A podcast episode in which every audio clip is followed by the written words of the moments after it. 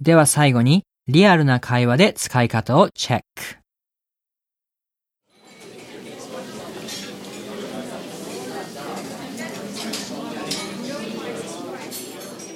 Hey, did you see the new Harry Potter movie? No, I haven't. But I heard it's fantastic. It was amazing. oh, great. So, who did you go with? Um, you know, just a couple of friends. Uh huh. And how many times now is this that you've seen it? Um, three. yeah, it's my favorite one of the series so far. Yeah, I've seen the rest of them, but I haven't got around to seeing the last one. Oh, do you know how it ends? Uh, no, no, don't tell me, don't tell me. But Okay. how are the special effects? They were great. Probably the best so far. Uh huh. And the computer graphics, are they good? Yeah, they were really believable. Did the characters change much?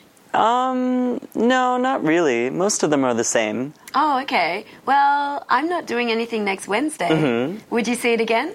Of course.